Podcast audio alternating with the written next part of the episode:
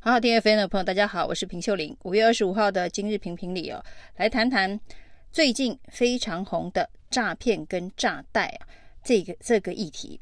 那不管是诈骗还是诈贷哦，其实呢，吸的都是人民的血汗钱呢。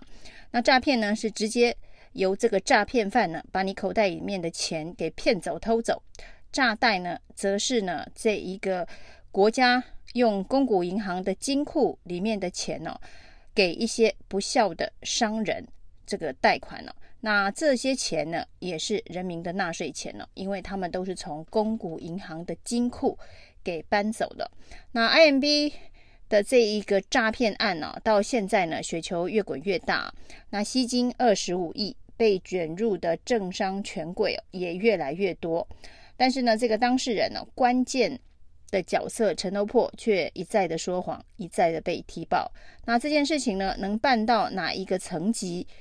都很难说，但是呢，诈骗犯所骗走的二十五亿哦，要再吐出来是非常的困难，因为在检调侦办之前呢，这个诈骗犯的首脑就已经脱产，在法律上面呢，已经无法扣押他诈骗所得的财产。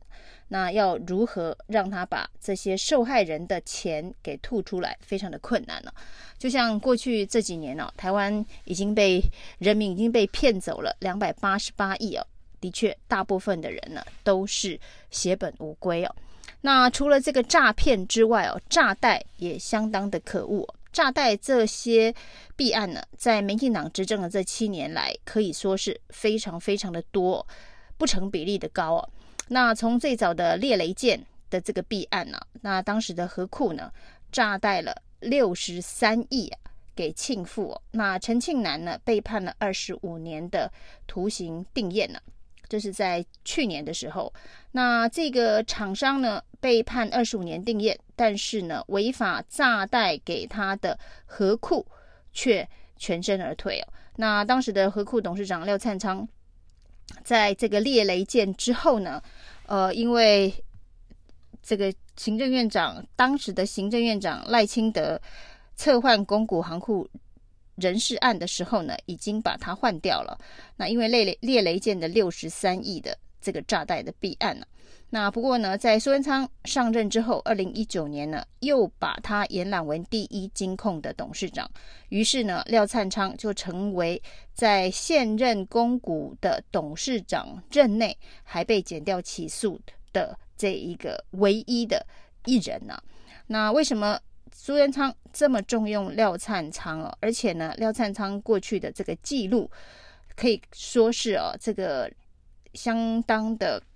劣行斑斑哦，从这个猎雷舰的六十三亿，虽然呢他在司法面上面全身而退，但是呢庆富案却是让国库呢扛上了六十三亿被炸弹的风险呢、啊。那这些钱恐怕也要不回来哦。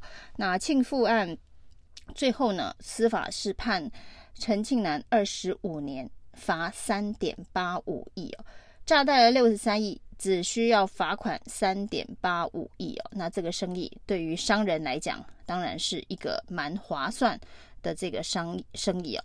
那最近呢，爆发的这个全台湾第一个百亿的自办都更案的诈贷案呢，这个至善园的诈贷案也高达六十八亿哦。那到底是在谁任内贷出去的？也是廖灿昌在河库任内啊。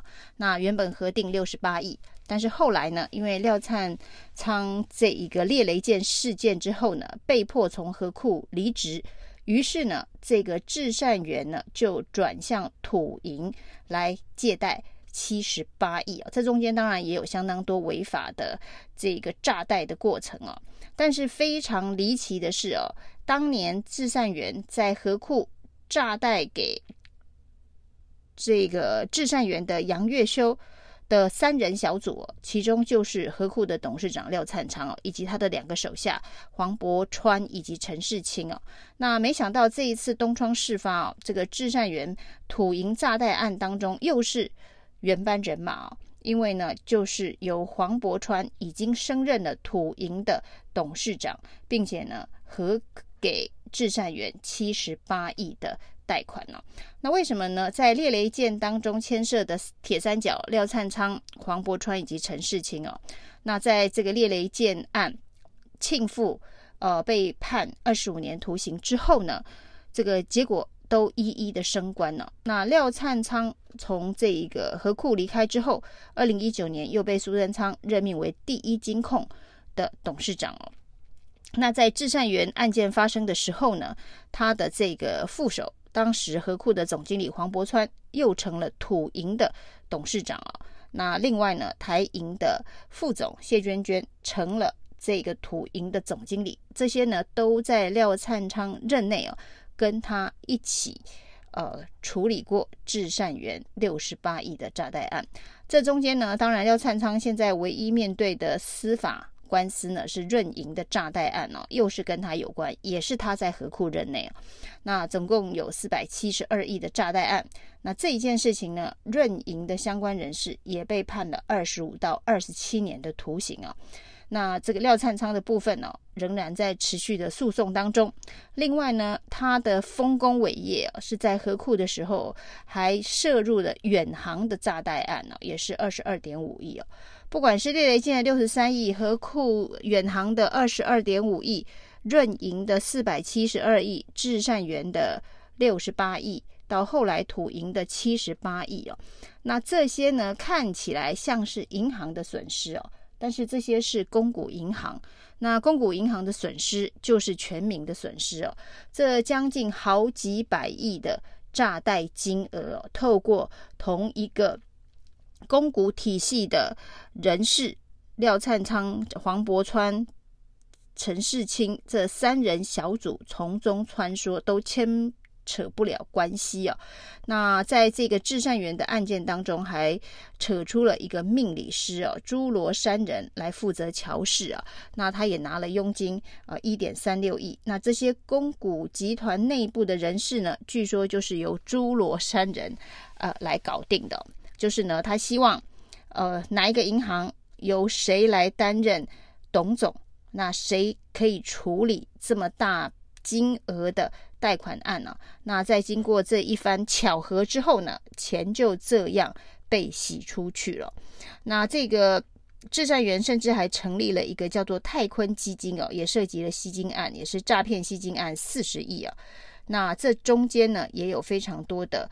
权贵高层啊，那这个命理师方宽明哦，在日前呢，赖清德竞选总部成立的时候，还曾经出现过，一度传出呢，赖清德请他来看风水。不过后来双方都否认这件事情啊。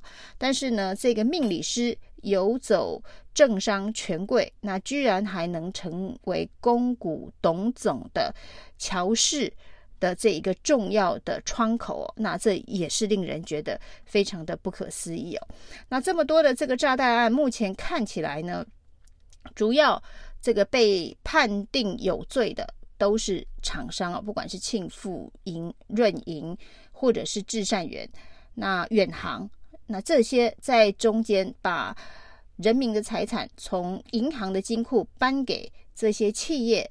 的这些公股行库的高层们呢、那却好像总是能够全身而退哦。那这中间当然想必是设了非常多的防火墙哦。但是这么多的事情频繁的出现在某一个政党执政的时候，频繁的出现在某一圈这个公股高层人士担任银行当该银行的这个。高层人士啊，董总的时候发生哦，那说这中间没有内神通外鬼、五鬼搬运的嫌疑，哪有这么多的巧合哦？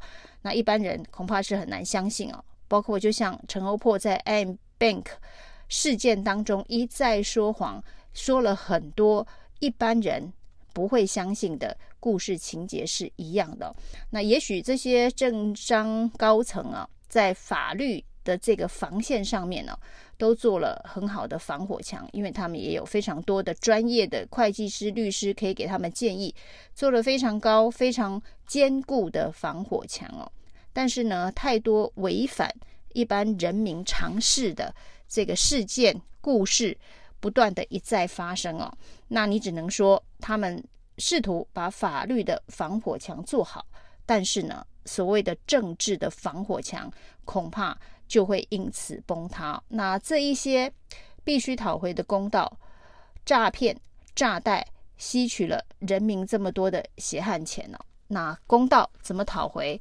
对于这些有学有专精、非常厉害，能够在法律的防火墙之下，这个求得生存，或者是在高层的政治介入司法的压力之下，能够全身而退啊，那这些非常高超的这个本事，人民唯一能够做的就是把他们换掉，告诉他们，即便他们能够逃过法律的制裁啊，但是没办法逃过选民的制裁。以上是今天评评理，谢谢收听。